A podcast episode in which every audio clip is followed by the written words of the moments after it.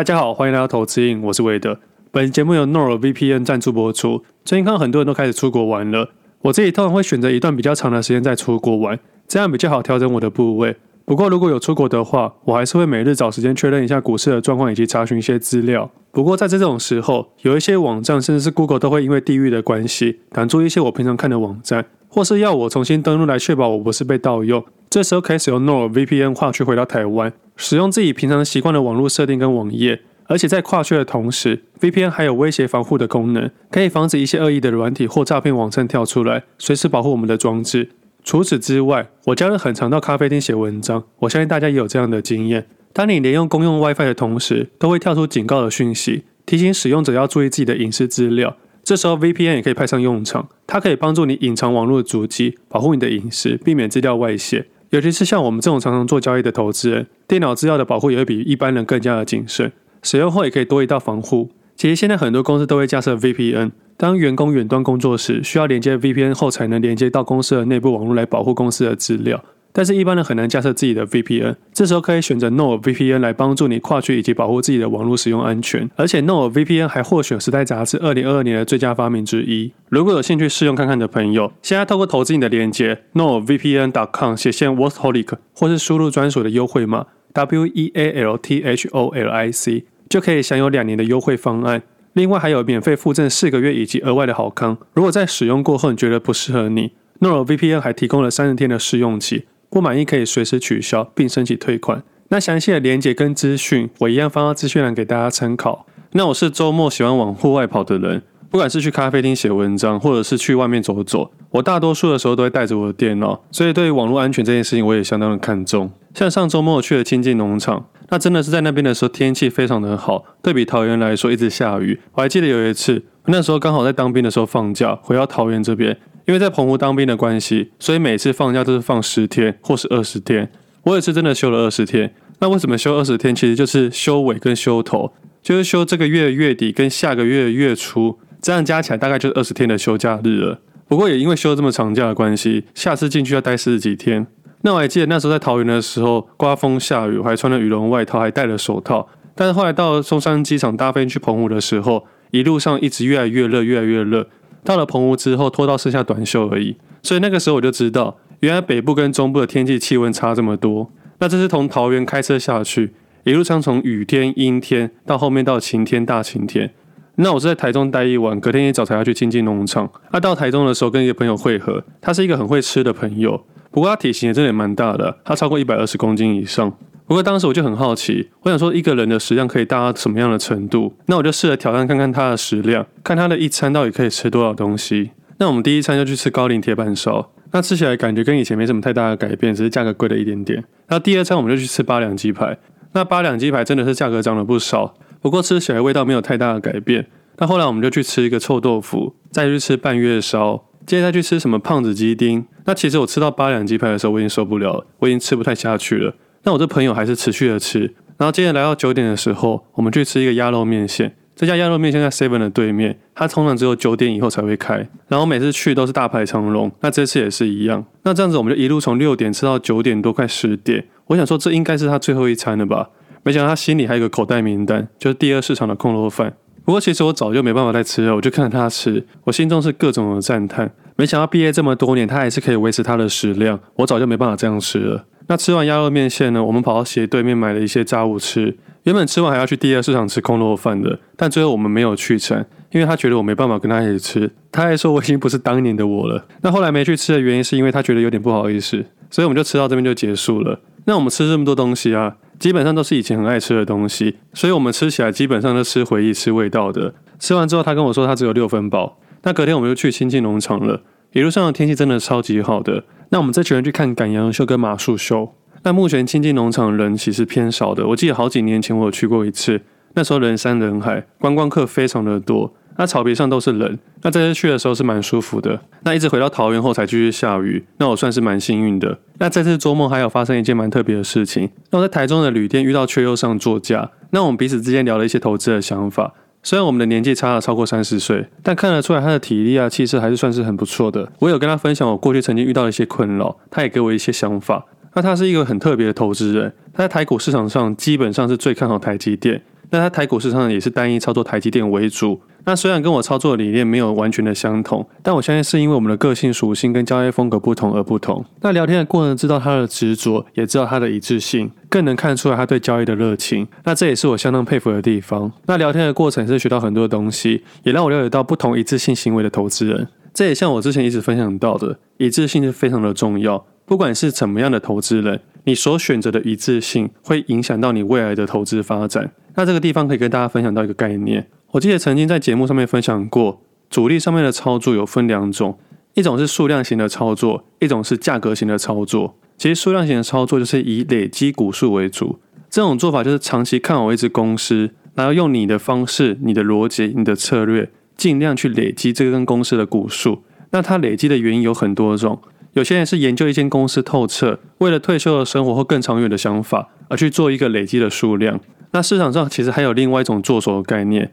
公司派会给你一笔资金，比如说十亿，他希望你在三年之内买进这间公司的数量达到什么样的程度？那这间公司的做手可能在三年、五年甚至十年之后，打算要去炒股票，所以才想要以较低的成本去累积这个数量，或是将这个数量去做其他的用途，都是有可能的。那这种概念当然是价格越低越好。那比较没有经验的投资人可能会想说，十亿的资金不就是一次买进就好了吗？其实错了。你有十亿的资金，你想要一次买进一只个股是非常困难的。你有可能会拉到涨停板，你有可能会影响到股价，你有可能会影响到市场，所以你必须小心翼翼的买进。就要比巴菲特买进台积电来说好了，台积电在六百五十块以上，好消息满天飞的当下，在没有什么投资人想要卖台积电股票的时候，如果巴菲特买进了四十亿美金的话，可想而知台积电会拉到什么样的程度。所以巴菲特买进的方式一定得左侧交易。我相信最主要的原因还是因为部位的关系。那这样子的概念其实类似左侧交易法。那另外一种做手呢，基本上就是价格操作。我觉得价格操作的难度比较高一些些，因为你在做点差交易的时候，有可能自己在买进的数量就会影响到股价，在这部分的变化就会比较复杂一点。那在盘中跟平常的交易也会稍微辛苦一点点。那交易的逻辑跟周期啊，其实都完全不同。那在我以前的时候，资金较小，是完全用价格操作。但是当你发现部位越来越大时，其实单纯用价格操作难度会越来越高，你的报酬率绩效也可能会被你的资金给影响到，所以才知道适度的去做一些资产配置，把你的部位拉到左侧去，去做数量型的操作。当然，市场上还是有些做手用左侧的概念去做价差的交易，这也是可以做到的。其实交易市场能获利的方式百百种，你可以选择你自己的一致性。并且坚持跟持续性的去优化它就可以了。在尝试的过程中，你一定可以找到你自己一致性的方式。但是我还是要强调的，各式各样的策略都有它的优点跟它的缺点。像单一压一只个股，它有它的优点。假设你看对，当然是获利报酬还不错。但是如果你看错的话呢，那你的损失跟时间价值也相对会被影响到。不过在一开始选择个股上面就会非常的重要，这跟右侧价差交易是完全不同的。我在做右侧价差交易的时候，其实选择什么样的个股，仅仅只是交易的第一步。即使看对所有的个股，在后续的交易行为有问题的话，其实也很难去获利的。所以对我来说，最大的重点是是选择完个股后面的行为才更为重要。所以我们在做交易的时候，我们会发现每个人都有每个人的想法，我们必须去尊重每个人的想法，因为我们最终的目的跟结果都一样的，我们都是想要在市场里面获利。只不过我们可能用的方式不同，但是彼此尊重，这也算是投资上面的素养。所以网络上那些骂来骂去的酸民啊，其实他们的素养是非常非常的低的。他们可能自己没有办法获利，只能靠攻击别人来让自己得到一些满足感，或是他们自己有办法获利，但他们一定要驾驭在别人之上的感觉，他们才能证明自己很厉害。其实这些都是错误的行为。现在可能看不到一些问题，未来一定会发生。在市场外不可以去瞧不起别人，但其实在市场内是可以的。在交易市场里面啊，你真的要把每个人当做笨蛋。原因很简单，你没有足够的信心，你就没办法交易。但在市场外是完全不一样的，因为我们与人相处之间会有温度，我们不能去伤害到别人。但在交易市场里面啊，你可以尽情的去伤害别人。毕竟在市场里面啊，你不伤害别人，别人就会伤害你。那回到市场里面来讨论一下，其实上礼拜我自己的交易是非常的复杂，也非常的多，所以我现在一时之间不知道从哪里开始说起。那刚才讲到一个东西。你不伤害别人，别人就会伤害你。那这个东西在最初一开始，我在权证市场里面学到的。权证市场是一种很特别的商品，它进去的门槛低，小资主多，但是它的难度其实是非常高的。我一直很好奇这件事情，为什么小资主都要去玩权证，但是真的能活到最后的小资族啊，其实非常非常的少。我交易权证已经非常非常多年了，即使到现在比较少交易权证，但是我只要进场的话，权证就会被我造势。因为我基本上只要一进场，大概就是千张左右，只不过单一商品啊，最多就下压四九九而已，很少数很少数的时候会单一压到千张以上，因为在卖的时候真的太困难了。像十一月三十号那一天，这也是近期来量最大的一天，那我自己在几家券商都有下单，那其中一间比较少用到的券商还被打电话关心了一下，他可能担心我下错单，不过那天我的确下了比较复杂的单，我同时用了个股、期货、融资跟权证，那权证的部分主要下的就是起基。我记得在上上礼拜的时候有聊到启基这个个股，不过我还正在交易之中，所以就没有多加说明了。那在今天已经把所有的杠杆给去掉了，所以今天可以大家聊一下交易的细节。其实十一月份的操作是算是蛮好操作的，甚至我也可以在这边直接跟大家分享。目前长短期的账户上面啊，以今天来看，未实现都是获利的，也因为都是获利的关系，才有适度的使用一些杠杆。那从十月底开始有观察类股到十一月底左右，基本上就让账户尽量有未实现的获利。那从十二月开始，就是未实现加上已实现的退场。那这个月的行情啊，我相信是下半年以来涨幅最快的一个月。我刚才在想说这段话要不要跟大家分享，但是我觉得我的节目就是这样子，我可以给大家最直接、最真实的分享，这才是真正的市场。因为在市场没有热度的时候，我也会直接说没有，我不会因为没有市场热度还硬要说市场有热度，我更不会在市场没有热度的时候制造那些恐慌的讯息。对比九月到十月那段没有观察类股的日子，我并没有制造恐慌，我并没有讨论到台海战争，因为我非常讨厌那种制造恐慌的人，尤其是拿我们国家开玩笑的人，更加的可恶。但市场个股里面的内容物啊，我只是理性的在十月份把自己的交易量放到比较小，因为没有什么个股可以交易，我诚实的面对这个市场。但在十一月份开始开始加温，我自己的交易也开始加温。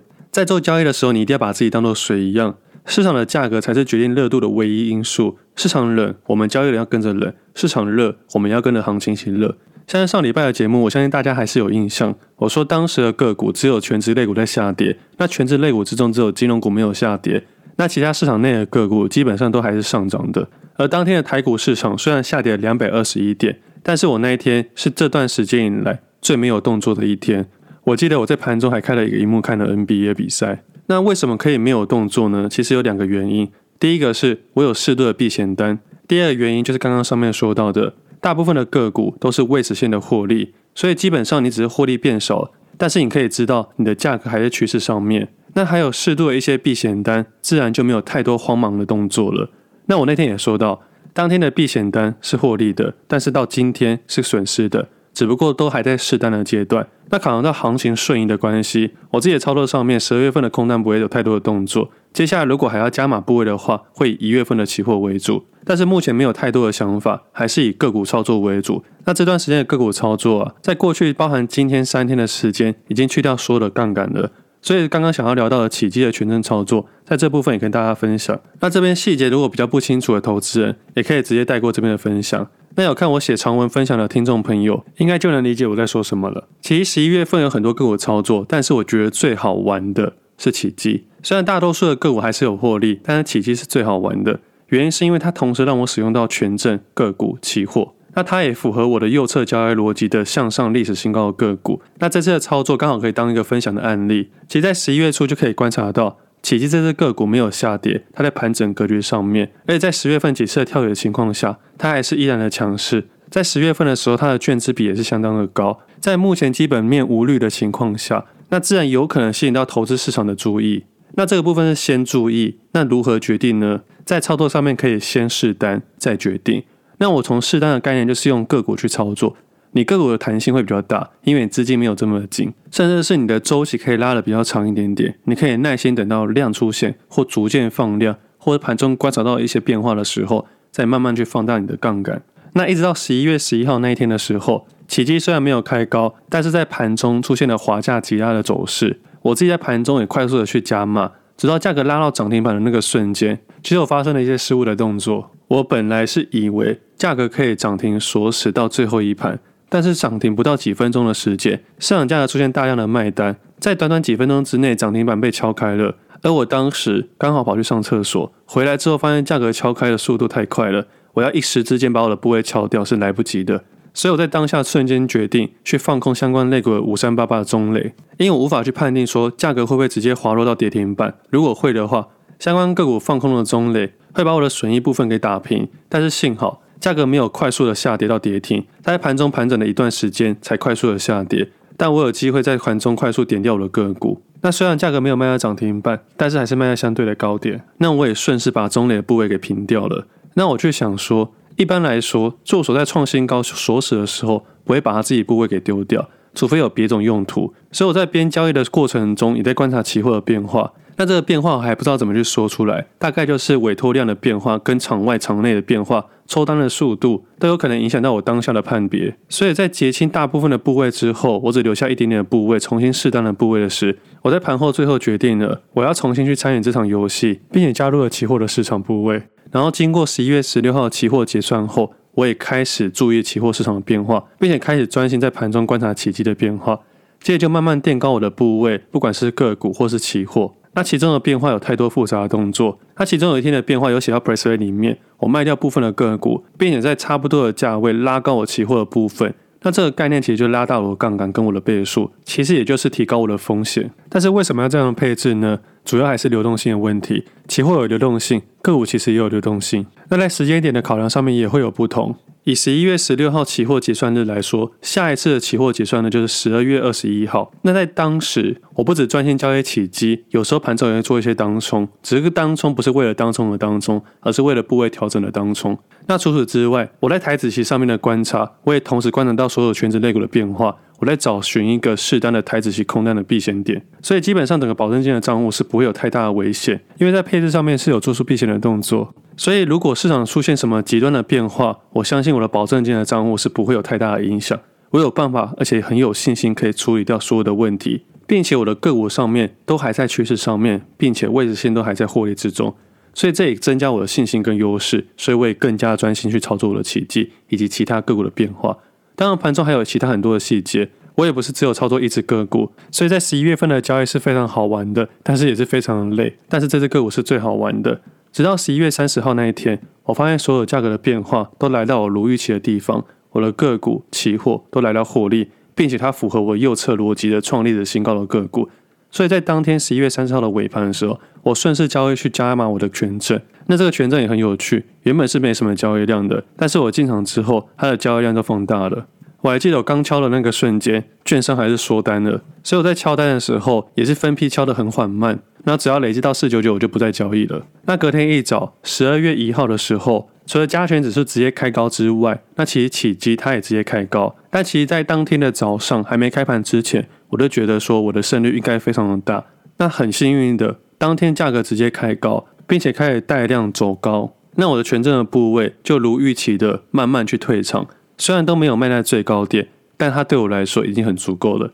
一天的买卖下去就有一定的收益。那我卖的方式其实就很随性，因为优势被我拿到了，我要怎么卖都可以。券商不管怎么调整价格，它都不一定可以赢我。更何况在创立的新高的个股上面，他们也会有相当的难度，而且也有可能因为市场快速滑价涨停板的时候，造成他们避险来不及。所以他们在铺单的时候，基本上只要我一卖，就会在那一盘顺便被抽单。不过我也习惯这样的做法，所以我在卖的时候就很随性。况且在个股上面跟期货上面，我也可以四处做一些动作，增加自己交易上的优势。这种感觉像打篮球一样，你已经领先三十分了，胜负已经决定了，只是看你想用什么样的方式去如何结束这场游戏。但老实说，权证已经不是我主要交易的商品了，所以在十二月一号隔天就把权证给卖掉了。这种概念跟过往分享到一样。其实权证如果你有优势的话，它就当做是一夜情的交易。那今天的奇迹自己把杠杆全部去掉了。那目前奇迹大概到这边告一个段落。那之后要怎么交易还不清楚，可能看之后的变化再去变化吧。那这边简单分享概念逻辑跟整个权证商品工具的使用，但是还是要提醒投资人，千万不要跟单，因为我真的不知道股交易怎么走，而且每一样杠杆商品上面啊都有相当大的风险。所以听众朋友如果对杠杆商品没有很了解的话，千万不要贸然去尝试。那对整个概念逻辑没有很清楚的投资朋友，其实也不需要太过于复杂，因为这是我赚钱的方式，不一定适合每一位投资人。花费的时间跟相对的风险都大上个股许多，每一次的交易都一定有风险。我在交易之前也不知道自己会获利还是会亏损，但可以用这个例子跟大家分享，所有的交易都一定要从试单建立基本部位，再去考虑加码或减码。当你拿到优势的时候，你自然就可以从容的面对这个交易市场了。那其实还有几只个股的操作想要跟大家分享。不过上个礼拜的交易真的太多了，我很难每一只个股都讨论到。那虽然刚刚上面说到的大部分的未实现个股都是获利的，但其实有一只个股它没有到未实现亏损，但对我来说也还没到获利的部分，主要还是损失了一些交易成本。其实也没到亏损，就在盘整格局附近。其实就去年有讨论到二六三三的台湾高铁，目前就在水平附近。现在 MSCI 调整那一天，我在最后一盘适度的了结一些部位，到现在退为适当的部位。那这也算是这段时间唯一没有获益的个股。我目前也还不知道答案。不过在那天最后的调整上面啊，我本来想把我的部位都丢掉，但在盘后交易的时候，我把剩下两到两百多张的部位，一张一张把它想要尾挂出去，结果一张都没有成交。所以目前不知道答案怎么样。那基本上其他的个股都算是还不错的表现。其实交易市场就是这样子，你只要愿意有耐心跟信心，市场总会回到该有的表现。我还记得当时十月多的时候，有 Pressplay 的听众朋友问我说：“以前有没有这么长的日子没有观察类股？因为基本上在九月中到十月底的时候，基本上都没有观察类股。第一次观察类股是在十月二十七号，我那时看到，但是我好像没有回到。但是我当下是不知道怎么回答，因为我以前从来没有分享过交易，我每天就在市场里面等待，有行情就交易，没行情就等待。我把交易当做一辈子的事情，所以有时候时间概念在我的交易思维里面是不存在的。”我知道许多投资人对交易会有时间概念，他们会把报酬率当做几个月、几年、几天。但对我来说，累积资产才是我唯一的目标，也是我唯一的目的。要花多少时间，我没有设定。我打算要跟市场耗一辈子。就像前面几周聊到的，贫穷的勇气，失败的投资对我来说，我人生也失败了。但是也幸好我穷过，所以我根本没有什么好失去的，所以我才会有勇气。我相信回听当时的节目，可以听到一堆人在说台海危机。我当时也说，我没有什么好失去。真的发生台海危机的话，其实我们这些年轻人啊，才有翻身的机会。其实我们台湾以前很像世纪帝国一样，谁先进来抢东西就是谁的。以前的土地啊、房子啊，都是先占先赢。所以在台北市或其他地方，甚至清境农场上面，都看到一大堆的违建。那这种就是有点现战现赢的概念，以前没人管，现在要管也管不了了。所以有时候老一辈人说我们不努力，其实是非常不公平的。我们不是不努力，是大环境不允许，所以我才被迫选择全职交易。连我妈的传统市场以前都是先战先赢。站久就是你的，但是现在的摊贩啊都要缴费用，但是以前的摊贩是谁先来谁抢，这个地就是谁的。但有时候会有一些外来的人来抢你的地，但基本上都会被邻居给赶走，或是被一些收清洁费的人赶走。不过像我们这种小本生意的，我们缴了一点点的费用，得到一点点的保障，其实还是可以理解的。虽然这个不合法，也是非常不好的行为，但是我们为了要生存，为了有办法去做生意，有些东西我们必须去妥协。但是当我有能力去抗争的时候，我也希望这件事情不要再发生。但是当没有能力的时候，其实生存才是唯一的法则。市场外跟市场内都一样，先学会生存，再学会怎么好好的生活。而且在交易的时候会给自己一些限制，比方说我很少在夜盘的时候看期货。我自己虽然有持有期货，但是我基本上是不会去看的，而且也不会在夜盘去做一些太大的动作。我在上周五的时候，很多人去讨论非农就业数据。当时股市出现了急跌，包含台指期的夜盘也是瞬间下跌超过一百五十点，后来尾盘又拉回翻红。投资人可以从这里知道，其实股市是不停歇的，情绪啊也时常在晚上的时候发生。我为了维持我的一致性，就像今天节目开头说的一样，每个人都有自己的一致性，我就会告诉自己说，我要放弃晚上的交易，原因是因为我要好好休息，我早上才有体力精神去看我的交易。但是如果我在晚上做出一些交易的行为时，我的晚上可能会睡不好，我的梦里可能会有很多很多的数字，而且我也没办法在早上的时候确定自己的判断是正确还是错误，那倒不如我放弃这边的交易。这也在很后期才可以理解到，投资跟生活要取得平衡，你必须放弃一些东西。投资人不要去想说我什么都要，这是不可能的。我在做极端交易的时候，我的确失去了一些生活的品质，但是。极端之后带来的获利，会让我在未来更好好的生活。现在最近看到身边很多朋友都跑去日本啊、韩国或各国去旅行，那我自己其实有一些羡慕，我也想要出去走走。最近我也在思考一件事情：投资你会走到什么样的地步？我会走到哪里？我会持续分享吗？还是我跑出去旅行？还是我用过往不同的形式去交易？这些都是有可能的。我也曾经想过，我带着我的电脑到世界各国去交易，并且在收盘之后好好去旅行。其实这些都是有可能的。其实那天跟阙佑上作家聊聊之后，有一些想法。他说我还非常的年轻，其实还是有无限的可能。主要还是要看自己最喜欢什么事情，最想要什么。我直接回答他说，我还是最喜欢交易。那这个月也是自己的生日，也是刚好要满三十二岁的日子。我在思考，我明年开始还有什么样的期许，对自己还有什么样的期望，对各位听众朋友还可以分享到什么样的程度，还可以分享给大家什么样的想法。这对我来说都还是有无限的可能。那我会尽量把我能分享的分享给大家。那关于最近的行情，我相信有些听众朋友没办法跟上市场的节奏，有可能从现在才发现，原来市场已经涨了这么多。其实市场在这个月以来真的涨得非常的多，不管是自己长期的配置，或者是短线的交易的部位，其实都涨的速度非常的快。但也因为市场的变化末端，我们随时都要小心翼翼的面对这个市场，尽量去找到自己的一致性。那如果还没有跟上市场的节奏，或是不知道如何找到自己一致性的方式的话，那这几天刚好 Persuade 有活动，那之前有分享过一个完整的影片，大概有三百多分钟的分享，适合每一个听众朋友去参考。那刚好现在有活动是八五折的优惠，如果投资人错过上一次的最佳买点的话，那这一次可能是最后一次的好买点。投资人千万不要再看新闻去买卖，也尽量不要有错误的行为。在这个完整分享影片里面，就会跟你讲这些的问题点：新闻面、筹码面、技术面、价格面、情绪面，也会跟你分享到如何停损、如何停利、如何试单、如何基本部位、如何去加码杠杆或者是减码动作，以及如何去挑选个股。像这次操作的起基的个股，就符合右上的个股，但是在交易里面也会有右下的个股可以操作，主要都是符合一致性的操作。你拥有了一致性，你就知道如何去交易，投资人就不会在这段上涨行情之中找不到如何去交易。当市场简单的时候，好好获利；当市场看起来困难或看不清楚的时候，不交易也是种交易的决定。那离封关日还有大概三十个交易日，听众朋友或许可以趁这次的机会把这个影片完整的看完。我不能保证可以获利，但是我能保证的是，一定可以让你理清很多交易的行为。或者在新的一年的开始，你就可以好好设计自己的投资游戏。那相关的优惠码跟链接，我一样放到资讯上给大家参考。那最后的部分，我个人觉得，目前市场行情的想法依然没变，最大的动作就是去掉了杠杆。但是目前看法依然跟之前想法是一样的。虽然自己是得利者，但是啊，我还是认为我必须要小心翼翼的去做交易。以自己实际操作上面来说，在十二月一号当天出了不少的资金，今天刚好都丢入期货的账户。目前台子期的避险单部位还是小损失的，但是对上或对下要如何建单，我都已经想好了，而且接下来的部位会建在一月份的上面，但细节目前还没有很确定。之后开始大动作的时候再跟大家分享。那想法依然没什么太大的改变。我个人觉得趋势有明显的转变，但是个人觉得还是需要一点时间。我很难去想象现在的行情会直接回到一万八千点或两万点以上。虽然指数只是参考用的，个股才是交易的重点。但是近期啊，我一个很反指标的朋友开始在他的现实动态上面丢一些一两千块的获利的对账单。他是我身边朋友里面超级反指标，我觉得很特别。他的长期投资部位的零零五零全部买到一百四十五元以上。最近他开始炫耀他的对账单，我认为啊，这是一个警讯。